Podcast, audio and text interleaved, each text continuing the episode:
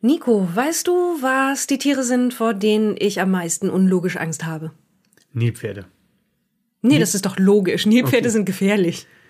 Ja, aber so ein Nilpferd im Bad äh, würde dich wahrscheinlich weniger gruseln als eine Spinne im Bad. Du meinst nämlich Spinnen. Das ist richtig, ja. Ja. Ich, bin, ich bin zumindest etwas arachnophobisch. Hat sich gebessert, aber trotzdem, Spinnen sind nicht meine Lieblingstiere. Ich weiß überhaupt nicht, warum du das Thema ansprichst, wenn wir heute zum ersten Mal über die fantastische siebenstaffelige Animationsserie The Clone Wars reden, auf die wir jetzt lange hingearbeitet haben in unserem Podcast The Good Batch, wo wir über die guten Seiten von Star Wars reden.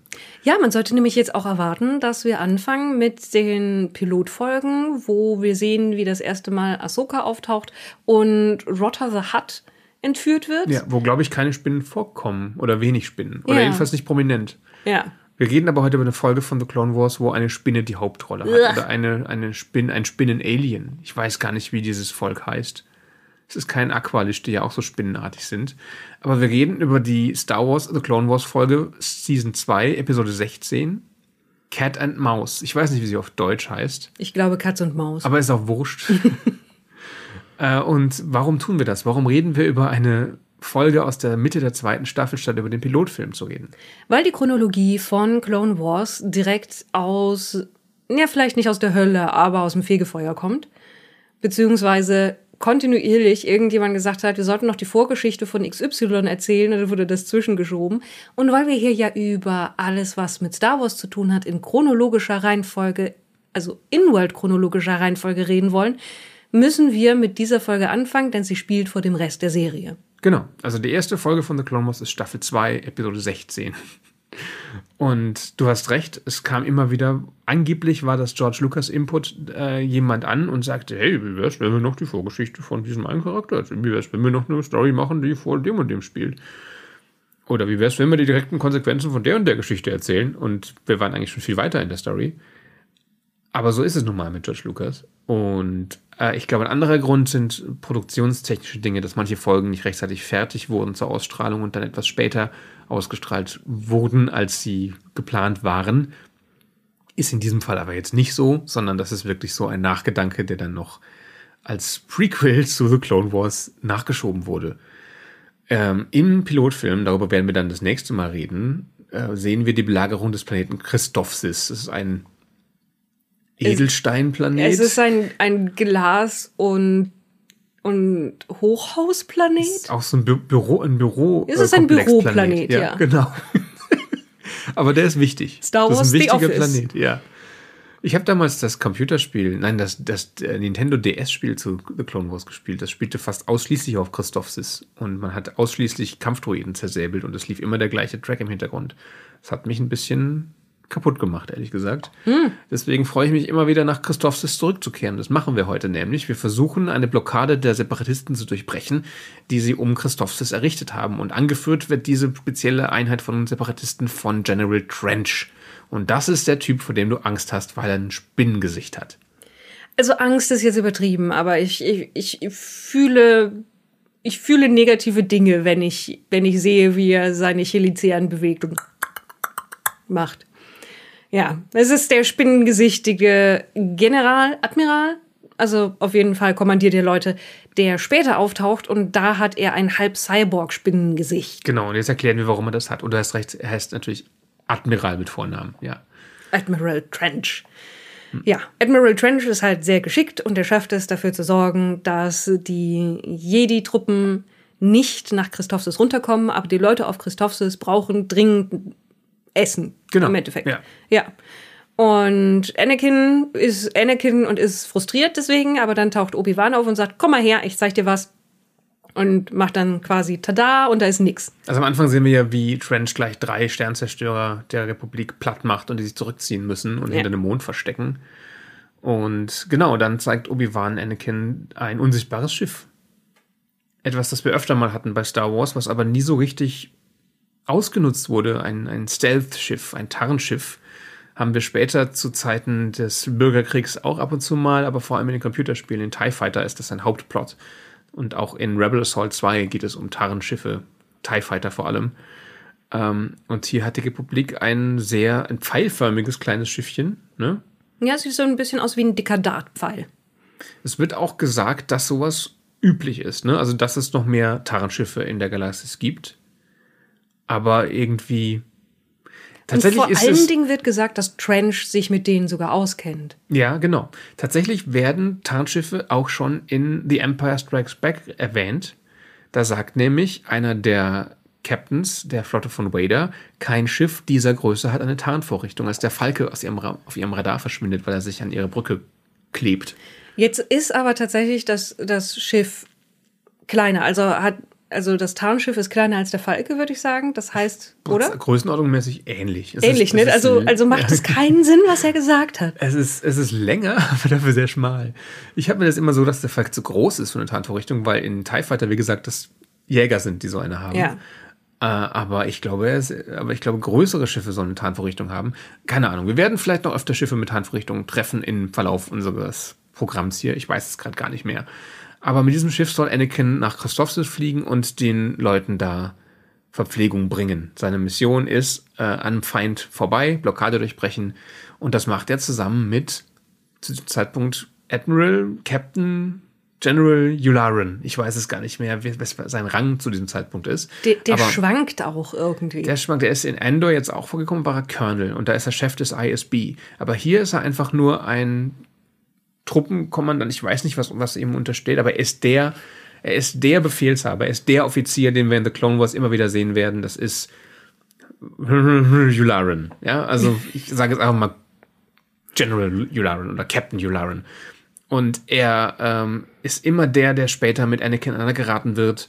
Und hier wird er tatsächlich kanonisch zum ersten Mal gezeigt. Und das ist auch der Charakter, den wir sehen in A New Hope. Der sitzt auf dem Todesstern in dem Meeting rum, hat einen weißen, eine weiße Uniform an und ist grauhaarig und hat einen Schnurrbart. Und hier ist er halt noch braunhaarig und hat einen Schnurrbart und ist sehr britisch. Ja, und das erst, erstmal ist er immer gegen alles, was Obi-Wan und Anakin vorschlagen. Aber hier bekommt er eigentlich eine relativ positive Zeichnung, weil er mit Anakin zusammen ähm, in diesem Tarnschiff diese Mission durchführen muss und dann auch Anakins Vorgehensweise zu schätzen lernt, relativ schnell. Was, die aber. Ja, sagen wir mal, unorthodox ist. Die unorthodox ist, ja. Also man merkt ja schon, okay, der Typ, der Yularen ist Fan von Leuten, die ihren Kopf durchsetzen und dem Feind in den Arsch treten. Also erklärt das vielleicht, warum er später so ein eifriger Diener des Imperiums sein wird. Hm. Denn Anakins Mission, wie gesagt, ist nicht angreifen. Ja? Er soll, er soll ausdrücklicher nur, Befehl von, von Obi-Wan. Genau, er soll nur getarnt vorbeifliegen an der Blockade und Essen abliefern. Wie auf, also ich meine, so viel Essen kann auf diesem Schiff nicht sein, aber ein bisschen ist besser als nichts. Du weißt ja, wie das läuft. Die, die nehmen so ein kleines Weltraum. Ähm, dehydriertes Päckchen, äh, ja, so, so Trockeneis und legen das in so eine Schale und kochen es auf und dann wird da eine Pizza draus. Das haben wir schon mal gesehen. Ja. Ich hinterfrage einfach nicht, warum es also auf einem ganzen Planeten irgendwie keine Sache, nichts mehr zu essen gibt und es da reicht ein kleines Schiffchen. Gesagt, der ist aus Stein. Das ist ein, ein Glasplanet, da kann man Glas nichts an und Edelstein und Bürogebäuden, da wächst nichts. Das ist doch total logisch. Die sollten endlich mal anfangen, Dachbegrünung zu machen auf ihren Bürogebäuden. Aber das ist doch auch aus Glas. Auch auf Glas kann man. Er, bringt, er bringt offensichtlich Samen, Erde und Pflanzen runter. Ja. Weißt du, was der Plan für mich war, als ich das gesehen habe ja? zum ersten Mal, also im, im Pilotfilm? Das ist der, wir brauchen nicht so viele Polygone Planet. ja. Da, hat, da konnte man nämlich echt sparen, indem es da einfach keine Vegetation gibt, nichts Organisches. Ja. Es gibt nur sechseckige Flächen. Es ist perfekt, um Rechenpower zu sparen. Denn ich habe das Gefühl, dass Clone Wars am Anfang nur so nebenbei produziert wurde von Lucasfilm. Ich glaube, die haben das Geld, die haben die Rechenpower, aber die haben vielleicht einen Rechner abbestellt, um das zu rendern. Und das sieht man am Anfang auch. In der Folge jetzt schon nicht mehr, weil das zweite Staffel ist, da ist schon deutlich schicker als erste Staffel. Aber jedenfalls, was macht Anakin denn? Fliegt er dahin und bringt die Nahrung runter? Oder was hm. macht er? Anakin beschließt, dass er einen U-Boot-Film reenacten will. Genau, ja. Oder einen Star Trek-Film. Oder das, ja. ja. Es ist auch was sehr Zorn des Kahnig, ja. Also, Sogar die Musik. Sie haben die klauen die Musik aus Zorn des Kahn. Sowas merke ich dann ja nicht, aber ich vertraue ja. dir, dass das stimmt. Also ich erinnere mich, dass du, während wir das geschaut haben, gesagt hast, das ist doch die, das ist, das ist doch direkt hier Zorn des Khan. Entweder das oder, oder das unentdeckte Land. Also einer von diesen Star Trek-Filmen, wo es halt eine äh, Raumschlacht gibt, äh, beziehungsweise so ein Katz-und-Maus-Spiel, ja. Mhm. Äh, da haben sie die Musik geklaut und wollten halt auch mal sowas machen. Nur halt ohne irgendwelche Spuren von Intelligenz. Also es ist einfach nirgendwo in dieser Geschichte hast du das Gefühl, das ist jetzt aber ein cleveres Manöver, mit dem der Gegner nicht gerechnet hat. Sondern ähm, ja, also ich meine, es, es, es, läuft darauf hinaus, dass Trench relativ schnell darauf kommt, dass irgendwo ein unsichtbares Schiff sein muss. Ja, und Anakin sagt, äh, wir können nicht feuern, solange wir getarnt sind, also hören wir auf, uns zu tarnen und schießen auf den Gegner. Ja, einfach mal direkt, um sich danach wieder zu tarnen. Und also es es läuft darauf hinaus, dass am Ende Anakin die Raketen, die auf sein Schiff abgefeuert sind, zurücklockt, um dann das Schiff von Trench zu treffen.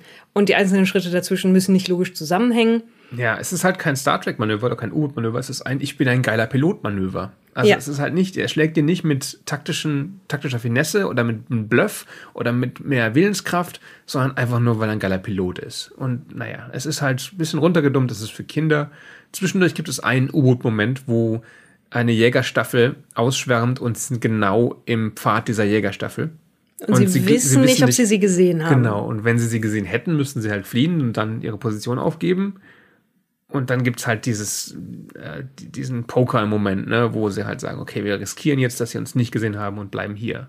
Ich denke, wegen dieser Szene gibt es die ganze Folge, mehr oder weniger. Ja. Das war so die Kernidee und dann musste man noch irgendwie drumherum die restliche Zeit füllen und außerdem die Spinnen, den Spinnentyp noch mit reinbringen. Ja, also wir, wir wissen jetzt, dem fehlt das halbe Gesicht später. Weil Anakin eben seine ganzen Raketen reingejagt hat. Ja. ja. Also er ist, er ist, äh, wir werden ihn wiedersehen, er ist nicht tot. Anakin bringt danach, nachdem er die Blockade durchbrochen hat, die, die Güter nach Christophsis und Obi-Wan kommt an und, und schimpft mit ihm, aber Yularen sagt, ey, der hat doch alles richtig gemacht. Und dann muss, muss Obi-Wan halt auch einsehen, dass Anakin mal wieder alles richtig gemacht hat. Obwohl er eigentlich alles falsch gemacht hat, aus meiner Sicht. Aber okay. Ja, ich glaube, Obi-Wan braucht sehr viel Kopfschmerztabletten. Der das, also wenn an, an seiner Stelle, glaube ich, bräuchte ich dann regelmäßig irgendwie so.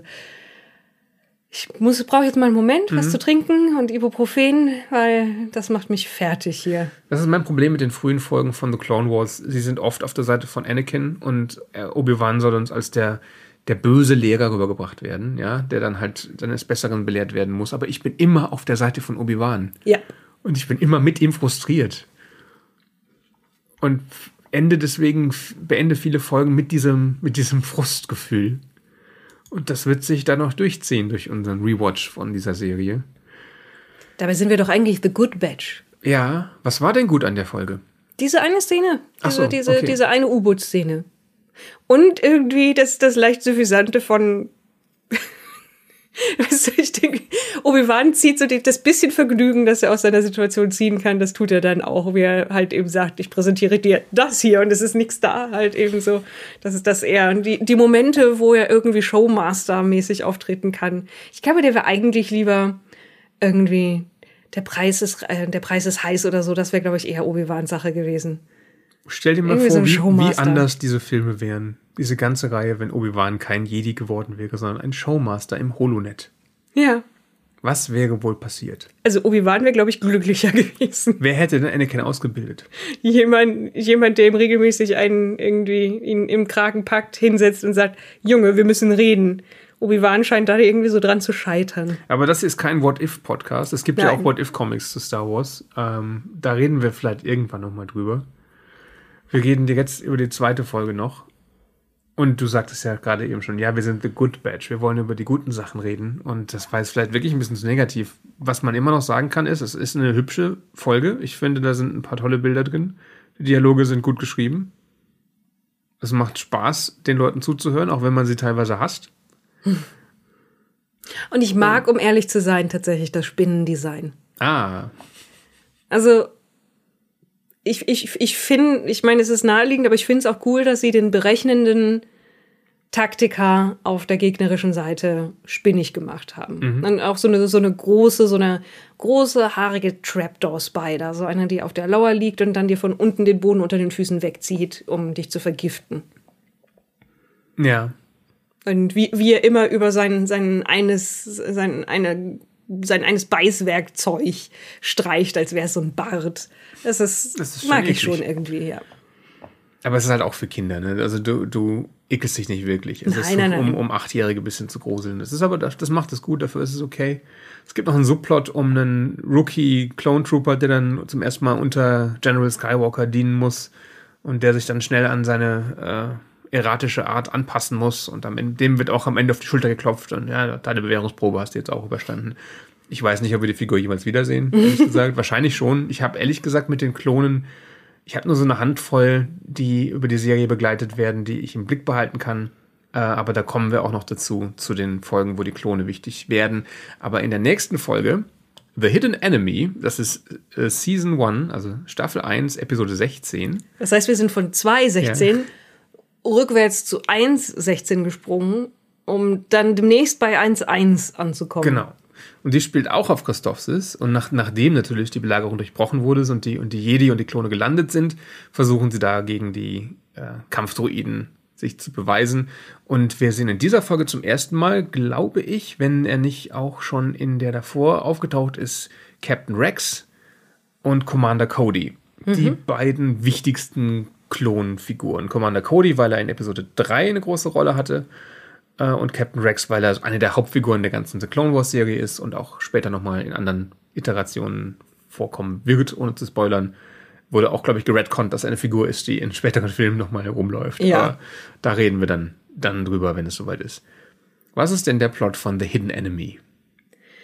Der Plot ist, dass bei den Schlachten auf Christophsis eine Klontruppe in ja, mehr oder weniger erwartet wird an einer Stelle, wo eigentlich niemand mit ihnen rechnen sollte. Also gehen die Leute davon aus, dass es einen Verräter geben muss, der die Truppenbewegungen weitergibt. Genau, also eigentlich versuchen Anakin und Obi-Wan und äh, Captain Rex einen Hinterhalt zu legen für die Kampfdruiden, die da irgendwo durchkommen.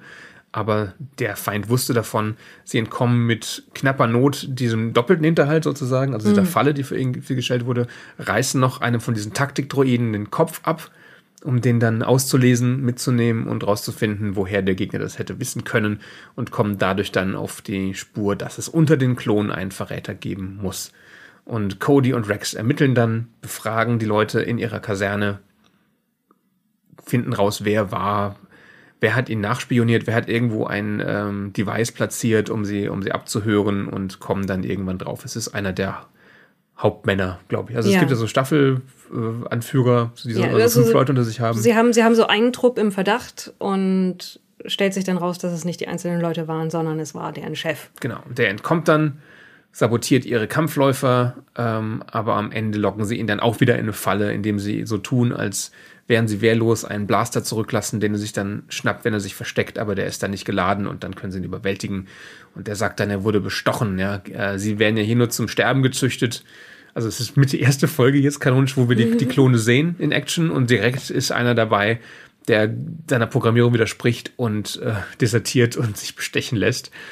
Und wir finden dann raus, er wurde von Ventress, Asajj Ventress bestochen, die dann auch auftaucht auf Christophsis. Und das ist ihr kanonischer erster Auftritt, wenn wir Clone Wars nicht mitzählen, wo sie ihre Origin Story bekommen hat. Aber das ist ja nur so halb Kanon, beziehungsweise gar nicht mehr Kanon. Und wenn man dieser Logik folgen würde, wäre das der erste Moment, wo wir Ventress sehen, im ganz Star Wars. Für mich ist es immer noch die Zeichentrickserie. Also das macht mehr Sinn, wenn wir sie so einführen.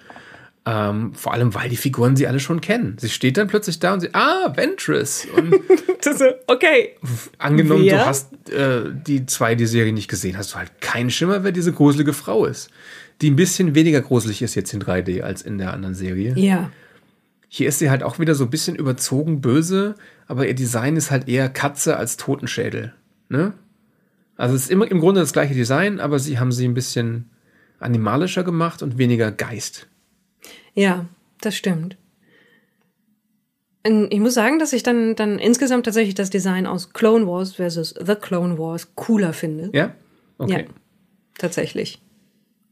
Ja, Creepy. liegt halt auch an der Kantigkeit. Das, diese kantige Figur passt nicht zu jemandem, der sich so geschmeidig bewegen soll. Und die Lichtschwertkämpfe sind halt auch, es gibt da natürlich einen Lichtschwertkampf zwischen Ventress, Obi-Wan und Anakin, bei dem Überraschung Anakin und Obi-Wan gewinnen und sie entkommt. Ja, und äh, nie, niemand irgendwie lebensverändernde Verletzungen erleidet Ja, oder das stirbt. Werden wir noch oft haben. Mhm. es gibt viele Lichtschwertkämpfe zwischen diesen Figuren. Und dann werden sie halt immer irgendwie von einem Shuttle gerettet oder springen auf irgendeinen Droiden, der dann äh, weggaloppiert oder sowas. Oder ein Haus stürzt ein oder, ein, oder die Erde bricht auf und sie müssen sich trennen. Kinderserie halt, ne? Äh, aber völlig okay. Ähm, schöner erster Kampf zwischen den dreien.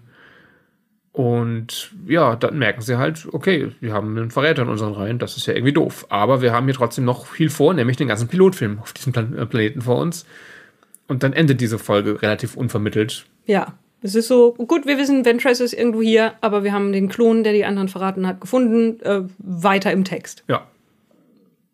Ich finde, die Folge macht einen guten Job, bisschen die Klone und ihren Alltag einzuführen. Wir sehen so ein bisschen, wie sie da leben in so einer Kaserne. Sie haben Poster von nackten Twi'lek an der Wand oder Silhouetten von nackten Twi'lek. Man Darf ja nichts unkindgerechtes zeigen. Ähm, und sie haben ihre Spitznamen und sie haben auch alle so ein bisschen einen Charakter, auch wenn das immer nur so eine Charaktereigenschaft ist, die sie haben. Aber wenn man jetzt das wirklich in der chronologischen Reihenfolge guckt, dann versteht man, glaube ich, so ein bisschen, wie die Klone drauf sind. Und dass sie halt auch nicht so unbedingt so glücklich sind mit dem, wie sie hier verheizt werden.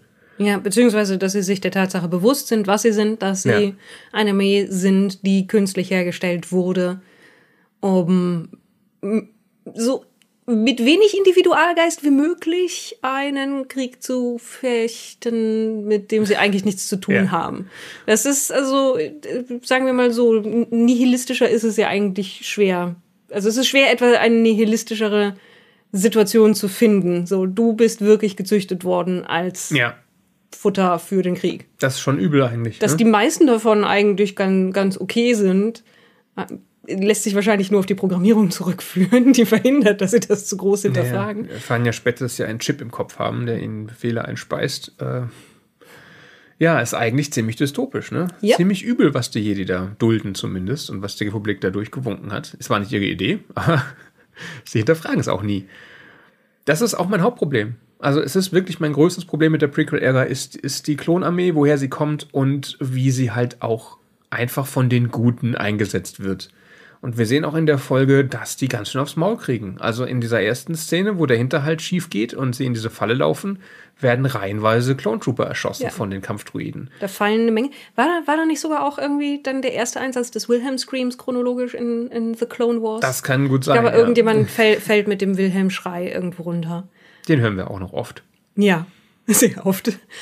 Und was wir auch das erste Mal vorgestellt bekommen, ist, dass in The Clone Wars alle Leute so laufen, als wären sie auf einem Laufband und an so einem Gummiband, dass sie, dass sie etwas hochhält.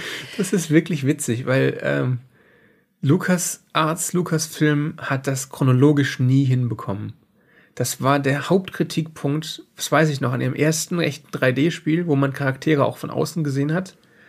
Äh, Jedi Knight und vor allem dem Add-on, wo dann die Zwischensequenzen mit der Spielgrafik dargestellt wurden. Da gab es keine Filmsequenzen. Bei Mysteries of the Sith haben sie sich die Mühe nicht mehr gemacht. Sie haben einfach ihre fantastischen 18 Polygon-Modelle genommen und haben Clone Wars vorwegnehmend damit die Story transportiert. Und der Kritikpunkt war in der Fachpresse 1998, die bewegen sich wie schlechte Marionetten auf einem rutschigen Untergrund und man glaubt nie, dass sie Bodenkontakt haben.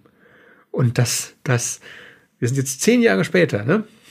Das ist Das ist immer so. noch das Problem. Ja, sie, sie scheinen alle, alle irgendwie so ein bisschen zu schweben, beziehungsweise halt, als wären sie, wären sie so an einem Drahtrig dran Ja. und müssen die Beine gar nicht bewegen, um sich zu bewegen, sondern machen das so pro forma halt einfach mit. Das ist total seltsam. Ganz, vi- viele andere Parts der Animation sind gut. Und diese eine, ich weiß nicht, ob sie es irgendwann absichtlich gemacht haben, weil es dann irgendwie fester Bestandteil von ihrer, ihrer Animationsschule ist oder von dem Stil der Serie. Ich glaube, Schwerkraft weiß- ist schwierig einfach. Schwer, Schwerkraft ist schwierig, Ja. ja. Und ich erinnere mich, dass am Ende von The Clone Wars gibt es dann ja ein paar Folgen, wo wirklich Motion Capturing für Kämpfe und dergleichen verwendet wurde, wo auf einmal alles anders aussieht. das sieht man so dermaßen. Das ist so gut. Ja. Dass dann halt wirklich auf einmal die Leute mit dem, mit dem Gewicht von ihren Körpern arbeiten und mit Schwung. Das ist hier halt, auch, auch wenn jemand hier geschlagen wird, das ist halt so ein, so ein Pock und wie Leute hinfallen. Das wird ja nicht von Hand alles animiert, glaube ich. Ne? Das sind ja einfach Pro Programmierungen, die durchlaufen für diese Marionetten und dann laufen die halt den Gang lang. Ja, ist ja nicht so, dass da jemand. Jeden einzelnen Schritt, genau. ja, nein. Und Motion also Capturing. Ich hoffe nicht. Nein. Also für besondere Sachen klar, aber für so Standardsachen wie Trooper läuft den Gang lang, das ist halt ein Template, das setzt da rein und dann läuft er den Gang lang. Und äh, klar, dass sie da sich nicht äh, die Mühe machen konnten, das mit Motion Capturing alles zu machen. Aber ich freue mich dann umso mehr drüber, wenn wir das nochmal gucken, wo sie es dann einsetzen. Das wird noch ein Weilchen sein. Ja. Weil jetzt geht es dann erstmal als nächstes weiter mit dem Pilotfilm und Jabba's Baby. Was ja. ich immer noch kurios finde als Entscheidung. Da muss ich sagen, dass tatsächlich die beiden Folgen, die jetzt chronologisch die ersten beiden sind, mehr Sinn machen für etwas, was The Clone Wars heißt. Das sind also sind wirklich zwei Kriegsfolgen mhm. gewesen, die sich auch damit beschäftigen, wie das Leben in diesem Krieg ist. Es ist komisch, dass eine Kinderserie da teilweise so ja reingeht. Wir werden ja auch noch Folgen haben, wo es wirklich um, um Klone und deren Schicksale geht und ja. auch deren Ausbildung. Nicht meine Lieblingsfolgen, ehrlich gesagt. Das mhm. ist immer, also dieses Military Science Fiction Zeug mag ich überhaupt nicht. Ich wollte immer was über die Jedi erfahren in der Serie. Aber sie heißt nun mal The Clone Wars. Ähm, aber ich habe mich auch an die Klone gewöhnt und an ein paar von den Charakteren, die ja auch dann noch in Folgeproduktionen vorkamen. Ja, was ich hier tatsächlich schon, schon auch ganz gut finde, ist, wie du sagtest, dass man mitkriegt mit den Spitznamen und dergleichen, dass die halt versuchen, obwohl sie umgeben sind von lauter Leuten, die identisch aussehen wie sie und sie eigentlich nur Nummern bekommen haben, irgendwie einen Ich zu erschaffen mit Spitznamen, die oft sich von diesen Nummern ableiten, mit unterschiedlichen Frisuren. Uns hilft das natürlich auch, sie auseinanderzuhalten. Ja. Und ich meine, eigentlich ist das gar nicht so doof, eine Serie zu machen, wo du 50 Prozent alles Dialogs immer von dem gleichen Typen sprechen lassen kannst. Ja, und auch nur ein paar Charaktermodelle brauchst. Ja. Ja, also, ähm, wollen wir wieder eine Wertung vergeben oder sagen wir einfach, tada, das war's? Na, wir haben ja bei Tales, äh, wollte ich nur eine Wertung vergeben, weil es neu war. Ah. Ähm, das hier ist zehn Jahre alt. Äh, nein, das ist, das ist älter, das ist 13 Jahre alt. Puh. Also dafür ist es ganz okay, oder? Also wenn du bedenkst, das ist äl also das ist jetzt älter, als das eben Avenged Jedi Knight war, als das rauskam. In den zehn Jahren ist echt viel passiert. ja, dafür, dafür hat sie es ganz gut gehalten. Ja. Nee, wir müssen nicht jeder Folge eine Wertung geben. Ich mochte die beiden ich würde die bei dem Mittelfeld, im oberen Mittelfeld einsortieren. Ja. Aber natürlich wissen wir noch nicht mehr, nicht mehr genau, was noch auf uns zukommt, weil wir nicht alle Folgen noch präsent haben. Ich weiß, dass es ein paar wirklich furchtbare Kackhaufen gibt in dieser Serie. und ein paar brillante Folgen. Und ja, die hier sind okay. Äh, die, sind, tun, die sind okay, ja. ja. So, solide, aber nichts Besonderes. Genau, man kann sie gut so ein bisschen nebenbei hören. Ähm, ich habe ein bisschen mehr Angst vor dem Kinofilm.